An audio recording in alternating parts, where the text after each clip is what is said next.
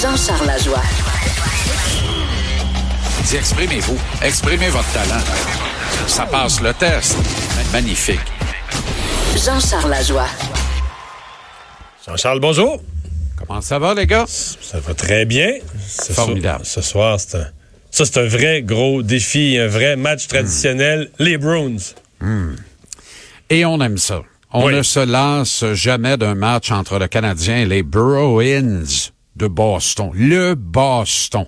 Qui n'ont plus rien des Big Bad Bruins d'antan, Mario, euh, qui euh, sont plutôt maintenant une sacrée bonne équipe de hockey. Tu sais, un Mais là, ils vont, ils vont vraiment bien cette année. Là, je rêve pas. Ils hein. vont très, très bien. À l'instar de l'an dernier, remarque, là, ils ont connu, euh, ça fait plusieurs bonnes saisons qu'ils connaissent. En fait, depuis que Claude Julien a été sacré de voir, l'équipe a pris son envol sous les euh, auspices de Bruce Cassidy, l'entraîneur-chef euh, actuel de cette formation. Je dis l'équipe, mais je pense particulièrement à un gars comme Brad Marchand, cette petite peste épouvantable qu'on aime tant détester, mais que là, on est même plus capable, on n'a plus les moyens de le détester à ciel ouvert, tellement c'est un joueur de hockey extraordinaire. Fait que là, il fait bien plus de bon qu'il fait de mauvais, alors qu'à l'époque, on ne retenait, il ne retenait l'attention que pour ses mauvais coups, pour ses, ses coups pendables, euh, ses coups salauds aux adversaires également, son comportement inadéquat, voire inacceptable. Maintenant, il fait des jeux de la semaine à toutes les semaines parce qu'il est au cœur du meilleur trio dans le hockey actuellement, partout sur la planète.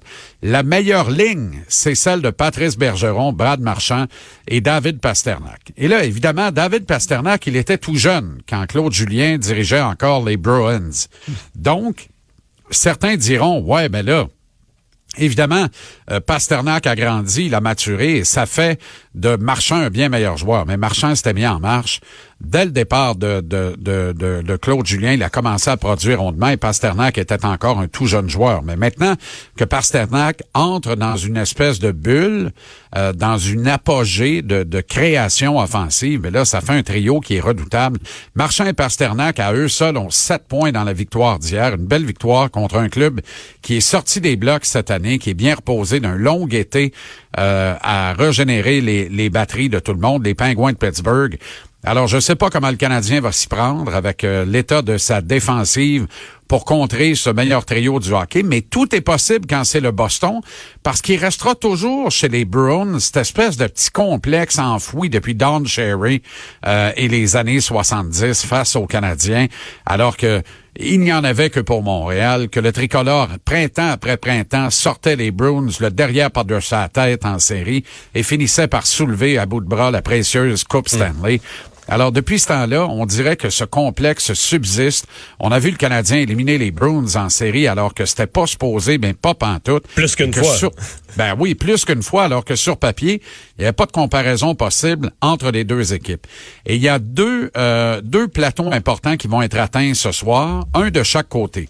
C'est le 1200e match de la carrière de Claude Julien derrière le banc d'une équipe de la Ligue nationale ce soir.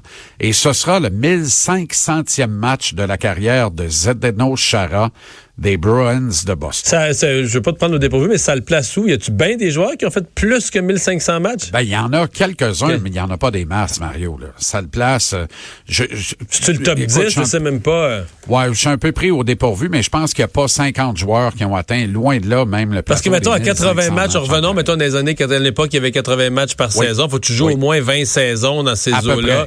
Puis là, faut près, pas, sans- faut pas te jamais trop souvent. blessé. C'est ça, exact. Hey, c'est beaucoup, là. Alors, il n'y a pas beaucoup de gars qui ont atteint ce plateau. C'est un plateau vertigineux. Tu sais, les 1000 matchs, ça devient de plus en plus commun, quoique, encore là, c'est pas la panacée, c'est pas, c'est pas, c'est pas donné à tout le monde d'avoir le privilège de disputer 1000 matchs dans la Ligue nationale. Imagine-toi 1500.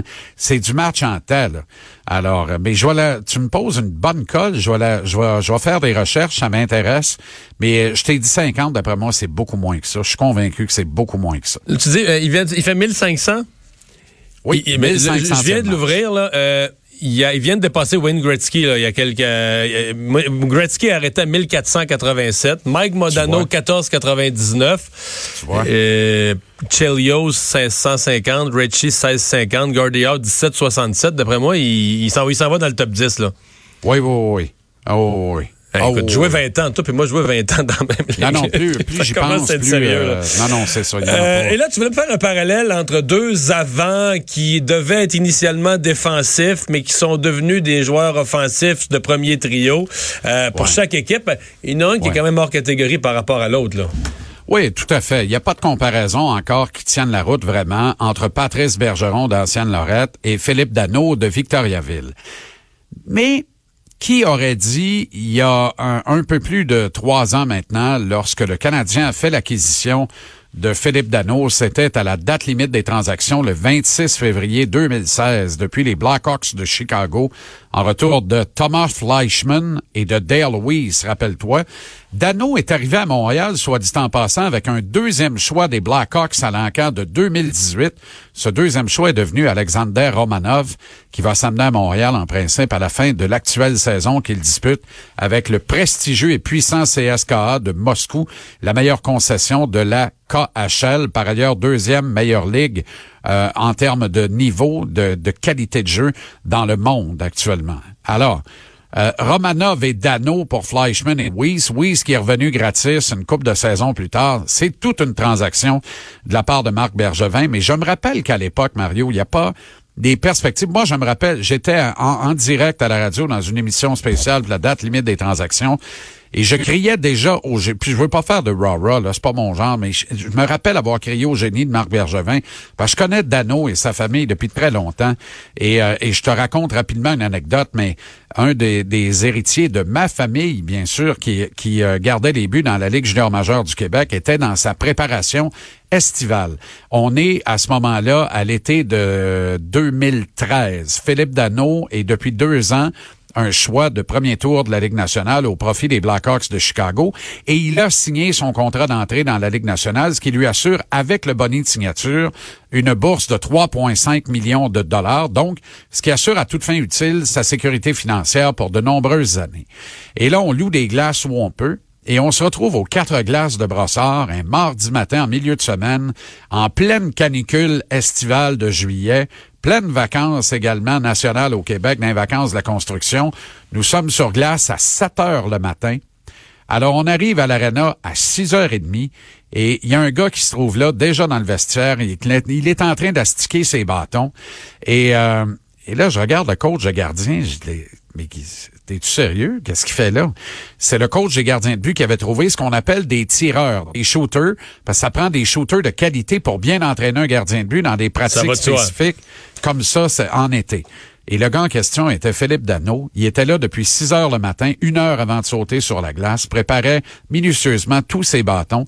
Il doit avoir pris en une heure et vingt que durait l'entraînement sur glace au moins 1000 à 1500 tirs entre les deux, là, entre 1000 et 1500 rondelles qu'il a dirigées euh, vers mon fils devant le filet. Et moi, je suis parti de là ce matin-là. J'ai eu une petite conversation avec Philippe. Je suis parti de là, j'ai dit, ce gars-là peut pas manquer son coup.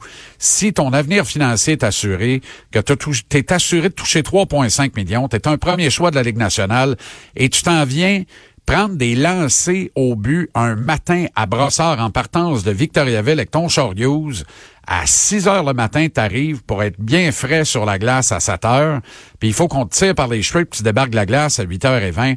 Tu peux pas finir par manquer ton coup.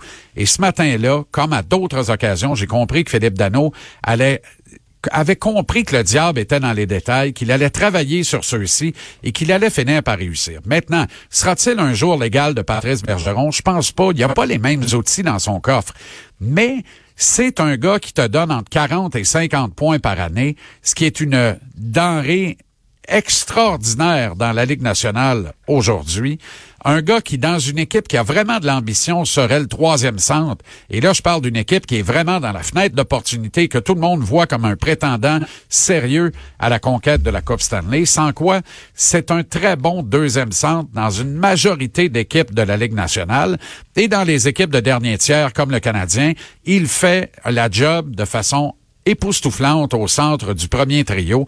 Et ce soir, il va encore regarder, parce que le diable est dans les détails, celui qui est son modèle dans la Ligue nationale, Patrice Bergeron. Il va voir comment Bergeron euh, attaque toutes les situations et il va travailler à le contrer également parce qu'il va être probablement appelé à jouer contre ce trio-là ce soir sur la glace du Centre Bell. Il en remet toujours un peu plus quand il joue contre Bergeron, comme s'il voulait démontrer à tout le monde qu'il est capable d'être dans le sillon de ce kit d'ancienne Lorette qui connaît une carrière phénoménale. Alors, Philippe Dano, Patrice Bergeron, premier centre pour premier centre, on a l'air d'une équipe en difficulté, mais je veux rien enlever à Dano qui deviendra un cas pour Marc Bergevin, qui ne lui a consenti qu'un contrat de trois ans à 3 millions 100 mille, 3 millions moins de 100 000 qui de traitement salarial annuel, contrat qui se termine l'an prochain, Mario. Alors, on pourrait perdre mhm. Philippe Dano, qui sera joueur autonome sans restriction à l'issue de la prochaine saison. Moi, je pense que Marc Bergevin a peut-être échappé sur celle-là parce que Dano aurait mérité une entente de 5-6 ans pour être certain de le sécuriser à Montréal. Et si d'autres centres le dépassent, ça te fait un maudit bon centre à, à comment pas dans une transaction pour t'améliorer en défensive. Mais là, avec le contrat qui se termine l'an prochain, euh, ça se passe autrement dans son cas.